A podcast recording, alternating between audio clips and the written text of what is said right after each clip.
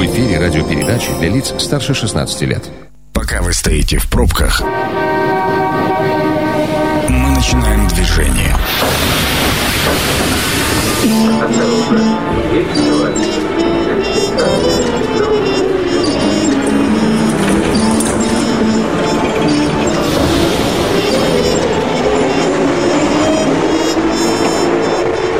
Метро. Главные темы Красноярска. 18 часов 10 минут в главном городе. Сергей Васильев микрофона. Э, сегодня мы обсуждаем э, традиционно, как в начале каждого месяца, новинки законодательства Российской Федерации, то, с чем нам предстоит жить в ближайшем обозримом будущем. Э, традиционно представлю моих соведущих. Это Андрей Лопатин, юрист, руководитель группы компании «Правовая информатика». Андрей, добрый вечер. Добрый вечер. И Игорь Артемьев, налоговый эксперт. Игорь, добрый вечер. Добрый вечер. Господа, предлагаю начать, и начать вот с какого момента. Начнем с Игоря. Почему, поясню. А, с 1 октября производители и импортеры парфюмерной продукции и фототоваров обязаны маркировать продукцию. Продажа, хранение и перевозка немаркированной продукции, произведенной или ввезенной в страну после этой даты, обернутся штрафами. Почему с Игоря начинаю? Потому что не раз и не два замечал Игоря с а, огромным объективом, с фотоаппаратом. Я так понимаю, что есть такое увлечение. Ну, начнем с экономических оценок. Смотрите, мы каждый раз, каждый абсолютно встречу здесь, мы говорим о том, что новая маркировка подошла. Да. И вот это вот очередная маркировка, мы подошли к следующей фазе, а, абсолютно к следующему рынку, да, мы так мы его назовем, да, то есть этот рынок действительно сейчас требует очень серьезной маркировки, особенно фототехники, а, так как источники ее происхождения были не особо всегда понятны, то есть, ну и крупные игроки только придерживались реальных стандартов, то есть, ну, в данном случае, как бы, эта история как раз легализация тоже, в том числе и этого рынка. Но мне всегда казалось, что, ну, каждый уважающийся фотограф, да, в этом отношении, он выбирает там, ну, какие-то проверенные бренды, начиная там от самих аппаратов, да, если ты серьезно занимаешься э, ну, фотоискусством, назовем это так, у тебя что камера, что объектив, если ты пользуешься пленкой, значит, пленка должна быть, какая, казалось бы, маркировка? Это же не заказать на, на Алиэкспресс самом деле нет. как Здесь коробку э, пленок. количество профессионалов на рынке и количество непрофессионалов, на которых большая часть техники рассчитана, она, конечно, несоизмерима количество профессионалов, у профессионалов есть еще и возможность не просто а, вот того, о чем вы сказали, а еще и вопрос, что компании стараются их отслеживать и помогать всячески а, в свою сторону их обращать. Давать им новые новинки, давать им что-то посмотреть, что-то опробировать. И самое главное, дают сегодня защиту. Вся профессиональная техника, именно профессиональная техника, она защищена внутри самого фотоаппарата. Даже украсть такую технику очень сложно. Там внутри есть зашивки.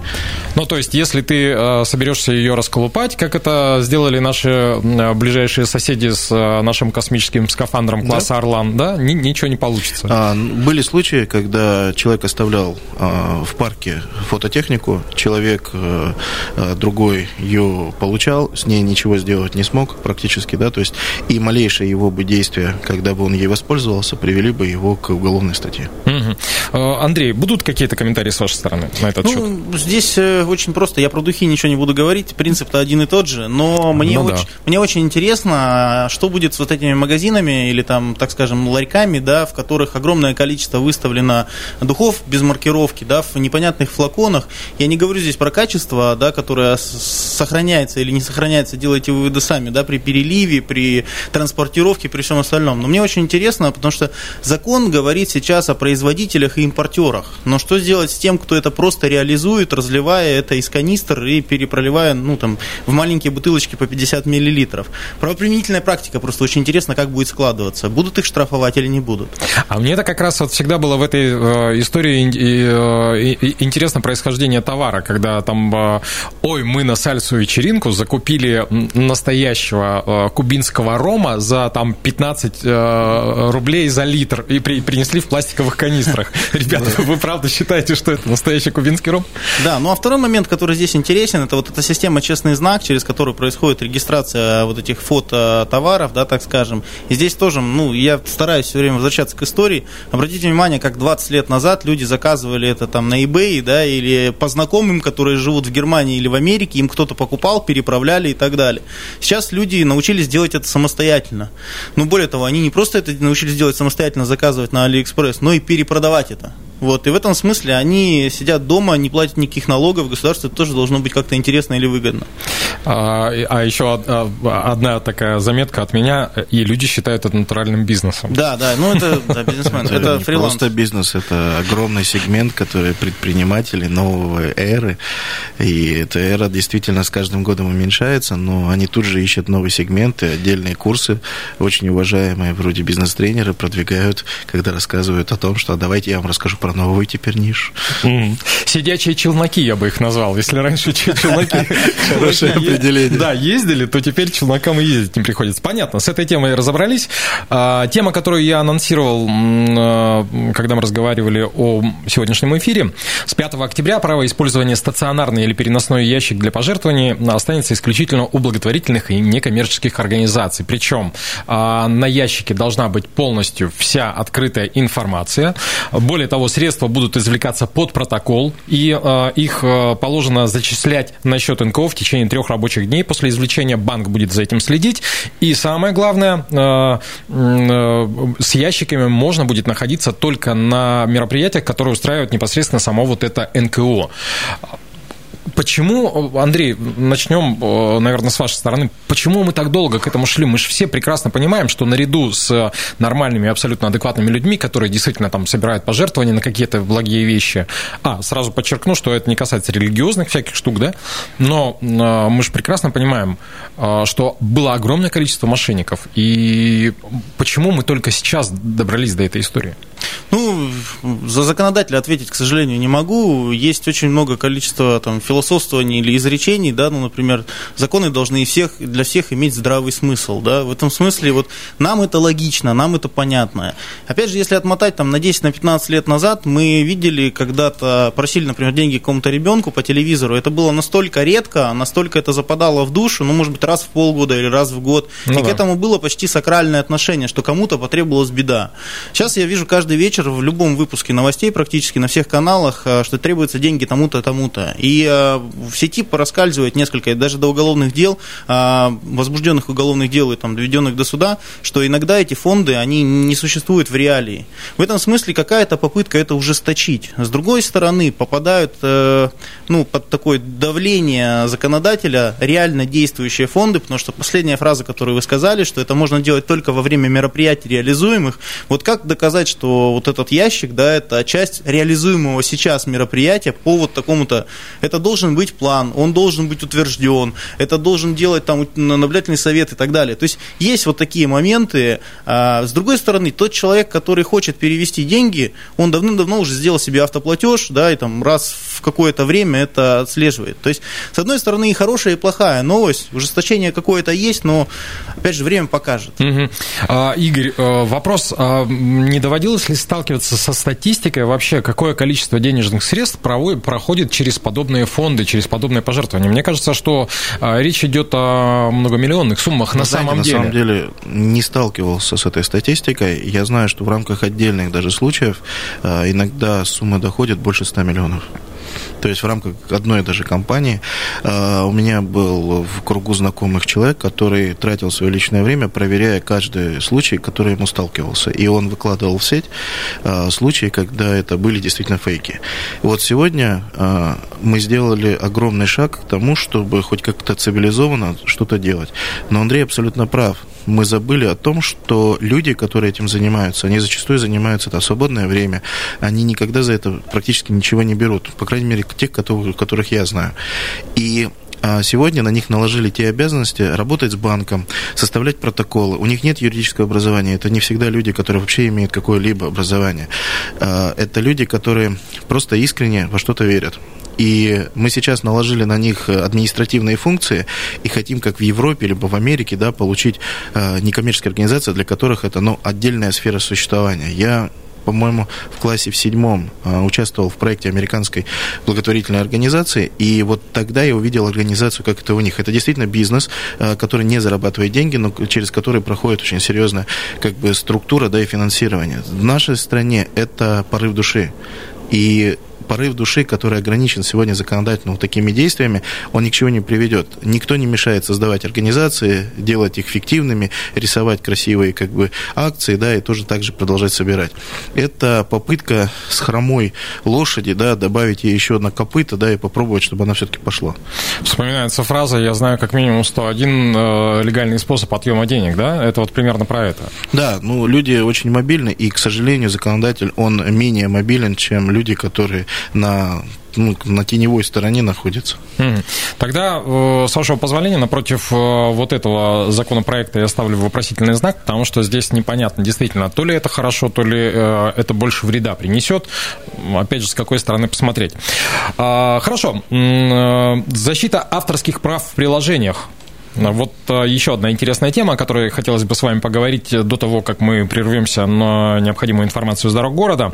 А, Роскомнадзор будет направлять уведомления о нарушении владельцу информационного ресурса, на котором размещено приложение, нарушающее авторские и смежные права. В течение одного рабочего дня владелец ресурса должен проинформировать об этом владельца программного приложения, и далее следует а, ограничение работы ресурса, штраф и вся, вся остальная история.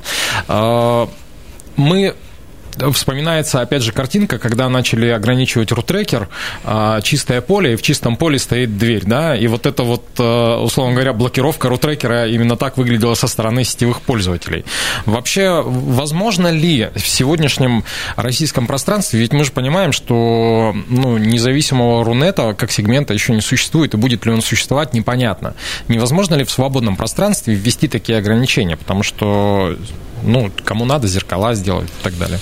А, вы знаете, кто кому надо действительно сделать, но это будет очень небольшой процент, и все-таки большая часть приложений, которые дорожат своей репутацией, они начнут ну, как-то взаимодействовать и смотреть. Сегодня же экономический мотив намного важнее. Сегодня сделали многие приложения подписки, да, и народ э, стал пользоваться лицензионным ПО. Сегодня ужесточилось законодательство для коммерсантов, да, когда приходят правоохранительные органы за незаконное ПО, и начали тоже действовать. И это экономический эффект. А есть вообще, э, ну вот у нас э, с точки зрения закона применения, есть уже практика, когда за, за ПО там реальные штрафы большие, там, не знаю, когда за использование пиратского софта. Ну, я помню историю, когда ходили прям по офисам и да. из, изымали компьютеры. Да, и сейчас есть это. Э, давайте Андрей. так, здесь очень большая тема, я боюсь, успею до перерыва или нет. Я боюсь, что нет. Если что, мы вернемся. Первый момент. Нужно понимать, что у нас сейчас жизнь состоит из двух частей, из реальной и из виртуальной. Разные статистики говорят о том, что человек проводит от двух часов в день уже в сети интернет. В этом смысле все преступления, они переходят туда. Мошенничество в, в, в этой сфере уже существует давно. Законодатель за ним все время опаздывает, опаздывает, опаздывает. То, что, про что вы спрашиваете, когда эти люди ходили, небезызвестные, а, они ходили по 146 статье, это ну, именно права, авторские права, да, и там нужна была очень хорошая сумма, там под миллион рублей, и ее очень просто было набрать. Обычные предприниматели, которые торговали CD-дисками с играми, они попадали на другую тему. Это там Нюша, Лосяш и кто-то да, еще, да, да. да, и каждый стоит по 10 тысяч рублей минимум. И в этом смысле, да, и в этом смысле арбитраж очень много таких решений навыносил. То, что, о чем сейчас вот эта новость, мы сейчас говорим об одном миллионе приложений в день. Вот вы вдумайтесь, э, там в Google или в Apple вместе а, в сутки загружается порядка 1 миллиона приложений.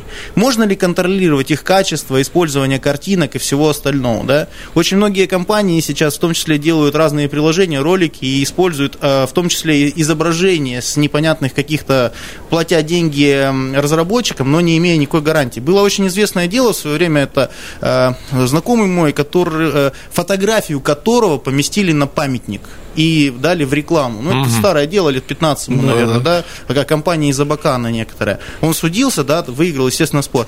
То есть мы сейчас говорим о том, что эту сферу нужно регулировать. И а регу... как? Деньгами. Один миллион. Нет, нет, деньгами. Смотрите, Один механизм очень... приложений Смотрите, почему сегодня не продают э, контрафакты нюши, смешариков, лошариков и прочих?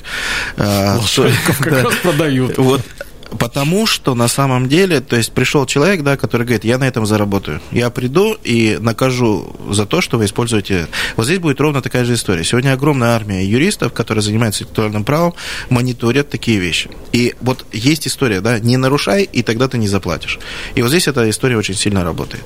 Это будет в том числе за счет регулирования рынка. Это программа «Метро». Авторитетно о Красноярске. Программа «Метро» сегодня у нас посвящена новеллам в законодательстве, с чем мы будем жить, с какими новыми законами. А, именно эту тему обсуждаем сегодня с моими соведущими. У микрофона Сергей Васильев, а, соведущий Игорь Артемьев, налоговый эксперт. Игорь, еще раз добрый вечер. Добрый вечер. И Андрей Лопатин, юрист, руководитель группы компаний «Правовая информатика». Андрей, добрый вечер добрый также. Вечер. Да, закончили мы как раз на истории с приложениями, программным обеспечением и тем, что это нужно регулировать, да, этот рынок нужно регулировать, а, но как его возможно регулировать, если э, ежедневно появляется там миллион этих самых э, приложений? Ну, сначала это будут отдельные жалобы, которые люди будут направлять в Роскомнадзор. После этого, возможно, появится какая-то автоматика, и, собственно, система начнет работать. Обратите внимание на то, как это было с сайтами. Да? Сейчас сайты блокирует тоже Роскомнадзор, а лет 10-15 назад это была очень тяжелая процедура и так далее. И тут нужно, опять же, вспоминать, я не помню, сколько лет, 3 или 5 лет назад, вот этот закон, который обязал э, всех операторов данных хранить информацию на территории РФ, да, ну, чтобы закон не было, Яровой вы да, чтобы не было возможности сказать, извините, это там, или не отвечать вообще на запросы, у нас там где-то в Кремниевой долине, да, эти сервера стоят и так далее. Поэтому, возможно, регулятор по-другому пойдет, они вот эти программы, которые содержат все эти приложения, будут обязывать проверять на достоверность вот этих, э, ну, авторских прав, да, или, так скажем, достоверность использования, да, или там э, наличие договора на использование. То есть все будет, все покажется в течение там 50 лет как минимум. Самый большой парадокс этой ситуации заключается в том, что люди, живущие в реальном мире, а, работают в виртуальном, причем работают вот по самое вот не хочу. Хорошо, закрыли тему. А, еще одна тема, касающаяся денег, наверное, их две. Во-первых, э, начнется с октября месяца регулирование работы ломбардов. Ну вот мы про микрофинансовые организации уже говорили неоднократно. А, теперь ломбардом не может называться организация, которая не внесена в специальный госреестр. Наконец нет 100, угу. да, а мы же помним, что любые кризисные времена как раз отмечаются массовой вспышкой появлением новых банков и новых ломбардов. И сумма займа в ломбарде не может превышать оценочной стоимости заложенной вещи. Ну и кроме всего прочего, реализация невостребованной вещи дороже 300 тысяч рублей должна производиться исключительно путем открытых торгов. Это, я так понимаю, чтобы вот, э, опять же, ты заходишь в интернет, э, вбиваешь там конфискант, да, или там купить, выкупить из ломбардов автомобиль. Ну, примерно да. То есть речь на самом деле деле про что? То есть у нас огромная закредитованность страны, а, очень многие принесли микрофинансовые ломбарды, да, и в тяжелой ситуации, которая сегодня есть с ковидом, а, люди побежали в ломбарды как самый быстрый а, инструмент, который ничего особо не проверял. Вот сегодня рынок поставлен в такие условия, что чуть-чуть надо будет задуматься, что ты делаешь, как оцениваешь, ну и фактически, что ты за это потом получишь, потому что ломбарды тоже пошли под регулирование. Это я бы сказал, единая сейчас политика на то, чтобы работать с закредитованностью граждан. Угу. Ну, то есть это должно, а, а, Андрей, это вообще должно помочь, по идее, гражданам, ну, нам, по, по, простым жителям, которые относят последнее свое в ломбард? Вот здесь я, я скажу, в действительности все не так, как есть на самом деле, да. То есть ну хорошая, очень интересная норма, очень интересный, э, как будет это регулирование осуществляться, ну, это Банк России будет делать. Обратите внимание, что он же рассматривает жалобы э, на действия ломбарда ломбардах, угу. да, жалобы от кого? Вот я ни, в коем случае не хочу никого делить, но я точно понимаю, что определенной категории людей есть возможность брать кредиты или там дебетовые карты какие-то, или в банке у них все хорошо. Есть определенная категория людей, которые ходят в эти ломбарды. И вот получается, что Банк России должен рассматривать жалобы этих людей, которые идут в ломбард с нуждой. Ну, понимаете, да, о чем ну, речь? да, понимаю, конечно. Кроме того, вот здесь вот очень ярко, вот сейчас новое регулирование, им дали работать на 3 часа дольше, там они теперь могут работать с 8 до 23, да, при этом я знаю ломбарды, которые работают круглосуточно. Та же норма, которая говорит про 300 тысяч, да, ее очень легко обойти, потому что а, вот в юридическом смысле там делается все на физических лиц, которые являются сотрудниками или собственниками этого же ломбарда. То есть сами ломбарды, если их посмотреть, у них в основном выручка по нулям, да. В этом смысле ничто не мешает. Э, вот я вам за, заложил машину, да, в ломбарде, вы ее выставляете на Авито, на аукционе, да, или где-нибудь, приходит Игорь и напрямую со мной заключает договор, деньги получаете вы. Ломбарды здесь вообще никак нет, понимаете? Но он стоит за всей этой схемой. В этом смысле возможности обойти вот эти ломбарды или вот эти новые требования очень много. Ну и плюс давайте честно понимать, что мы работаем с людьми, которые, ну то есть в данном случае ломбард, которые абсолютно в правовой стороне неграмотны. И даже понимая, например, что вот все то, что сегодня Андрей сейчас говорит, то есть может под 159-ю попасть, да, то есть никогда в жизни они даже не вспомнят о таких словах. То есть, потому что, говорю, крайняя нужда этих людей, она вынуждает их на любые действия, то есть в моменте, в секунде. Угу. Ну, в общем, фигня, а не закон, да? Получается Нет, так. хороший смысл. Это шажок. Гладко это... было на бумаге, да, да забыли про овраги, да. да? Совершенно верно. Из этой серии. А, тогда еще немного про деньги. А, значит, оператором лотереи с октября месяца не может быть лицо, имеющее непогашенную судимость за преступление в сфере экономики. Кроме того, организатор лотереи обязан предоставлять надзорным органам сведения о бенефициарных владельцах, учредителях. Среди них не может быть юрлиц, зарегистрированных в офшорах тоже, с одной стороны, вроде как ну, ужесточение к э, требованиям к организациям лотерей э, вроде как выглядит хорошо. С другой стороны, во-первых, это на моей памяти не первый подход к лотереям. Во-вторых, несмотря на то, что вроде как ужесточают их каждый день все больше, особенно в том же самом э, нашем любимом интернете, огромное количество. Э, Андрей, начнем с юридической стороны. Вот знаете, Вопрос. вы сегодня меня просто подмываете спросить, э, вернее, вернуться вот к теории государства, теории права. Томас Джефферсон ну, в свое время писал такую вещь, что законы должны базироваться на обычных э, законах здравого смысла, понимаете? И в этом смысле вот мы видим, например, в Америке Лас-Вегас, да, который живет за счет игорного бизнеса, там казино, сумасшедшие налоги платит, да, в бюджет, и, и, и всех это устраивает.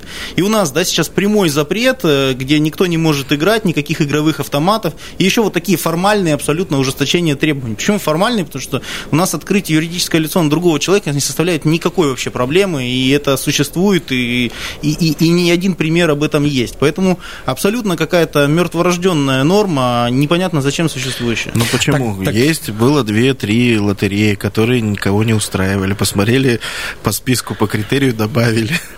Нет, просто Теперь так, их не будет. Тогда да. вопрос, вопрос в другом. Вопрос, э, зачем мы тратили время, деньги э, и так далее для того, чтобы вот эту мертворожденную, скажем так, мертворожденный законопроект Ну, потому что есть показатель. Потому что есть показатель показатель, и в конце года посмотрят, сколько ты законопроектов протащил, э, сколько сколькими законами ты был автором, сколькими да ты нет, был соавтором. А, я, думаю, я, думаю, что, было, я да? думаю, что все-таки речь маленько по другое. Все-таки э, мы не раз здесь замечали в студии о том, что э, скорость законодателя и скорость э, фактически реальной экономики, реальной жизни, она маленько отличается.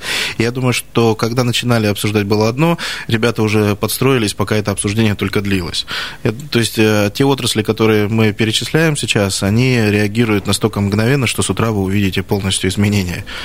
То есть они реагируют очень быстро. Угу. Ну, то есть э, тут э, не стоит искать каких-то денег, потому что их тут попросту нет, да? Они по-прежнему будут э, находиться в, в, в офшорах, как бы мы про это ни говорили. Ну, может быть, не в офшорах, может быть, они будут еще где-то находиться, да, может быть, это вообще не будет юрисдикция России, да, а будет только оболочка, которую вы видите на экране, вы же не проверяете, откуда этот сайт. Угу. А, немного автомоби... об автомобилях поговорим. Мы достаточно много в последнее время говорили об ОСАГО, да, о том, как это все будет будет происходить. Так вот, заключить договор ОСАГО в электронном виде с 19 октября можно будет при помощи финансовой платформы, которая позволит сравнить условия автострахования. Реестр финансовых платформ ведет э, все тот же преснопамятный Банк России. А, Игорь, как э, любитель поговорить про автомобили. Про автомобили? Да, и Вы про знаете, деньги. Э, что деньги, что это... Центральный банк очень давно шел к реалиям, да, то есть они хотели запустить некую экономическую платформу, где будут все торговаться, да, по цене, где будет видно качество, качество и прочие вещи. И мы сейчас видим интересный проект, где все страховщики а, фактически пошли на рынок и пытаются увидеть новую биржу. Это новая биржа, где мы торгуемся теперь за физических лиц. И по аналогу обычной биржи мы пытаемся создать рынок и создать некий цивилизованный рынок, да, организованный рынок. То есть, что из этого получится, непонятно. На сегодняшний день очень интересно посмотреть за этим, потому что я искренне верю, что все-таки потребитель выиграет. Потому что на бирже в этой части очень интересно будет смотреть, что сейчас будет делать компании, которые искренне завышали да, свои расходы, и что будет делать компании, которые разъелись настолько, что перестали быть вообще мобильными в этом рынке. Ну, у меня тут два вопроса тогда. Э, я не знаю, э, а как же быть по поводу картельного сговора? это, во-первых. Ой, а, это... А, а, да. А во-вторых, вот я сколько раз не, не пытался выгадать себе условия э, среди разных автостраховщиков, по итогу мне ничего не получилось. Мне кажется, что вот эта вот модель будет работать примерно таким же образом, как и все предыдущие, что мы придумали хорошую историю, а работать она не будет. А, смотрите, вот очень интересная вещь про картели заговорили. Сегодня как раз э, в Новосибирске идет юридическая неделя, и вот буквально в обед э, была тема про картельные сговоры. В России их э, за этот год инициировано 284. А, это больше, чем вся Европа инициировала за все ну, за этот же год. То есть в России подходы к картелям очень странные, очень непонятные, да, и как это будет реагировать, это уже будет ну, от потребителя зависеть, в том числе от адвокатского и юридического сообщества. Второй момент. А, все-таки даже в тех условиях, когда у вас был хороший э, агент, он говорил, так, вот надо вот здесь чуть-чуть там э, дольше там э, взять там такую-то программу, либо у этого банка будет доп. услуга какая-то полегче, получше. И вот здесь говорю, что мы поставлены условия образования новой биржи когда была первая биржа, там тоже было все не так красиво и интересно, да, то есть вот сейчас мы, э, это зарождение нового рынка. Это очень классная идея, когда регулятор взялся на себя обязательство создать новую реально экономическую организованную биржу. Mm. Это очень красиво. А теперь давайте послушаем юридическое крыло, что нам на этот счет скажет. Вы знаете, я здесь больше как потребитель скажу, мне нравится, что цены будут падать, потому что у них другого выхода не будет. Вопрос, будут ли, Андрей? Ну, Мне да. же тоже хочется, чтобы они падали. Э, ну, наверное, не знаю. Про картельный сговор это штука очень опасная. А штрафы за картельный... А России... Да, штрафы за картельный сговор очень серьезные. Другое дело, что туда чаще всего попадают частные компании, а не те, которые имеют государственное участие. Но это особенности, наверное, юридической практики, действительно. А в чем плюс? С моей точки зрения, плюс большой в том, что нам никто не будет навязывать дополнительные услуги. Ну, типа там осмотра машины или там страхование жизни или а, что, что, что, что бы то ни было еще. То есть вот у нас э, поле полис ОСАГО стал из разряда, ну, там, э, так скажем, такого небесного, да, или чего-то вообще сложного, становится очень простой вещью, которую можно заказать в Материнский личном... сертификат. Да, да, да которые сейчас выдаются без заявления, да, по факту. А раньше это было 350 бумажек. Ну, хотелось бы верить, что все-таки э, подешевеет эта история для нас, как э, для автовладельцев и простых граждан. А давайте под занавес, наверное, такую совсем простенькую, на мой взгляд, на ваш не знаю. С 1 октября э, снялись ограничения, согласно которым за, за честь переплату по налогу позволялось лишь в счет налога аналогичного вида. И теперь переплаты закрывают различные налоги. Хорошо, плохо? Ой, я скажу аллилуйя, потому потому что... Наконец-то? Наконец-то. Только я не знаю, как это все реализуется, потому что так-то было сложно, а теперь еще сложнее им будет. А, налоговому органу действительно будет очень сложно. Но с точки зрения потребителя, с точки зрения налогоплательщика, это фантастическая вещь. Потому что ну, формировался маразм. У нас единая бюджетная система, у нас единая налоговая система. Это все записано в обоих кодексах. А, при этом у тебя есть налог, например, транспортная задолженность, и, например, НДФЛ, у тебя переплата. Дикая переплата, там, 200 тысяч тебя наказывают за транспортный налог, ты идешь и эти деньги ждешь месяц, пока они к тебе вернутся, и потом идешь и платишь этот налог. Ну, бред полный. Это был ну, почему полный... бред? Мне кажется, деньги эти работали, но а, только не, не смотрите, на вас. Есть два постулата, два принципа. Налоговая система единая, а бюджетная система единая. Да, она разделена на уровень, но она написана, что единая.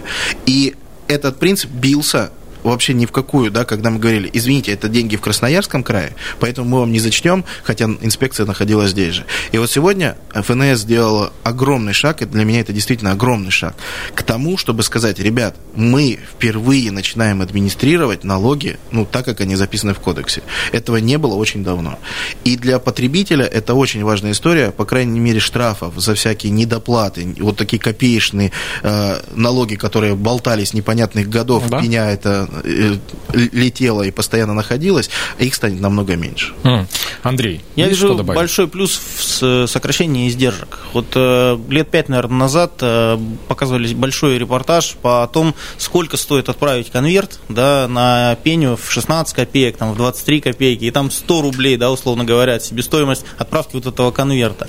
А, плюс не, ну, ну, не нужно забывать, что вот я, например, иногда просто мне либо лень, либо некогда, либо ну пусть потом спишут с какой-нибудь карты, карты, и все. В этом смысле а, сейчас у налогового органа есть возможность просто перезачесть и самому не делать лишней работы, не отправлять эти письма, еще и сэкономить как-то издержки. Мне очень хочется верить в то, что они об этом думают.